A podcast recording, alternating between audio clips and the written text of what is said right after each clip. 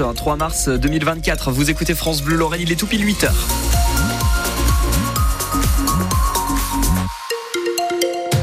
journal de 8 heures avec vous Mathilde Ansker. On regarde un peu la météo d'abord Maxence Un ciel bleu cet après-midi, ça va faire euh, du bien. Bon, il y aura tout de même quelques nuages, mais ça va faire du bien quand même. Pas de pluie, des températures assez douces, douces à 14 degrés au meilleur de la journée. Point complet sur euh, la météo du jour en Moselle après le journal de 8 heures.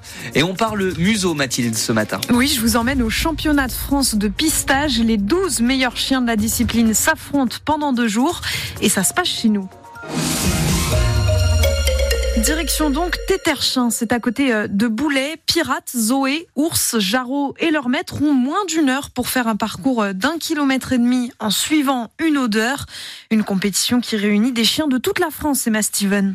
Après une dizaine d'heures de route depuis le sud-ouest de la France, Jacques est fier de présenter son berger allemand en finale. Je vous présente Pirate du Sport 24 Bergerac. Je suis prêt pour le travail, monsieur le juge. Le duo est parti pour près d'une heure de pistage sous l'observation de Jean Bernard. Le juge veille à ce que le chien respecte les règles. Il est obligé de rester sur la piste, sur cette ligne. Il faut bien qu'il marque bien les objets, sinon il y a des pénalités qui viennent. À ce niveau de compétition, forcément, l'attente est élevée, continue-t-il? Jacques Roth, le tenant du titre, en sait quelque chose. L'Alsacien est venu avec Zoé, sa championne. C'est elle, la demoiselle. Elle a envie. Quand on est rentré dans le chemin, elle a cuiné déjà. Donc ça veut dire qu'elle sait où on va. Quoi. Elle sait qu'on va travailler après. Quoi. Gagner, ça se mérite, insiste Yannick, venu de Saralbe.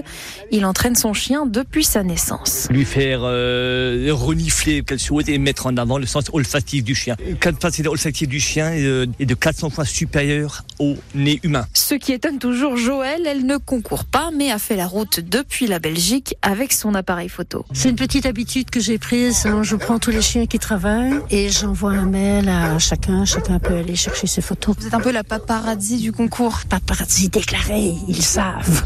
Reste à savoir quel chien aura sa photo avec une médaille autour du cou. Les deux chiens euh, qui auront fait le moins d'erreurs et le meilleur chrono seront d'ailleurs qualifiés pour les championnats du monde de pistage en Allemagne. Fini les toasts aux pâtés et les gratouilles aux vaches, le salon de l'agriculture ferme ses portes ce soir après une édition euh, émaillée euh, par des violences et par la colère des producteurs. On écoute ce matin le ras-le-bol de certains policiers. Oui, le syndicat Alliance Police en a marre des contrôles de routine qui tournent à la course-poursuite. Jeudi soir à Thionville, il a fallu prendre en, charge, en, chasse un chauffard pendant 20 minutes. Vendredi, c'est à Metz qu'un automobiliste refuse de se soumettre à un contrôle. Il tente de fuir, percute une voiture de police, renverse un agent au passage. Blessé légèrement au cervical, il est sorti de l'hôpital le lendemain, mais le choc reste, insiste David Gisleri du syndicat Alliance Police. Il nous donne des nouvelles de son collègue.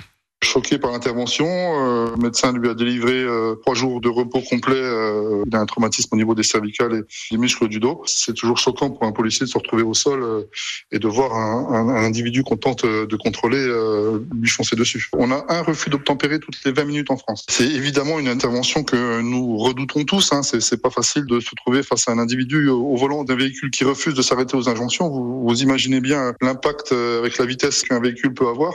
C'est toujours des interventions difficile pour nous à gérer. Euh, l'individu cette fois-ci a, été interpellé. Euh, il n'y a pas de solution miracle pour endiguer ce fléau, mis à part euh, des sanctions exemplaires. Le chauffard euh, de Metz a été placé en garde à vue pour tentative de meurtre sur une personne dépositaire de l'autorité publique. Le Rassemblement national a rendez-vous à Marseille aujourd'hui pour lancer officiellement sa campagne pour les européennes. Sans surprise, c'est Jordan Bardella qui sera tête de liste. Si vous avez prévu d'aller à Gérardmer cette semaine, pas la peine de mettre les skis dans la voiture. La station ferme ses portes à cause du manque de neige. Seul le jardin d'hiver reste ouvert. Il est réservé aux cours pour les enfants. Gérardmer qui fermera entièrement sa station à la fin de la semaine prochaine. Les grenades sur la pelouse, la pelouse nantaise cet après-midi. Le FCMS affronte euh, les Canaries à la Beaujoire. On est donc toujours avant-dernier du classement en zone de relégation. Mais la descente en Ligue 2 n'est pas inéluctable pour l'attaquant Joël Azoro. Il insiste, les Grenats doivent continuer à se battre. C'est très difficile en ce moment, mais on essaye de rester concentré sur l'objectif et nous voulons prendre des points après chaque échec. Contre Lyon, on n'était pas loin, mais ce n'était pas encore assez. Vous savez, après chaque défaite, le moral n'est pas bon, mais après, on se remobilise pour viser la victoire. Ce sera notre objectif à Nantes. Et puis il faut aussi penser aux supporters, aux dirigeants, aux clubs. Nous voulons leur montrer qu'on peut le faire et il reste des matchs pour se sauver. Il faut que l'on soit fort et je le dis souvent, l'espoir nous maintient en vie et nous irons à Nantes pour donner le meilleur de nous-mêmes.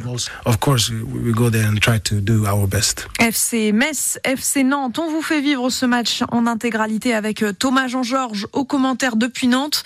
Rendez-vous donc dès 14h30 pour l'avant-match sur France Bleu Lorraine.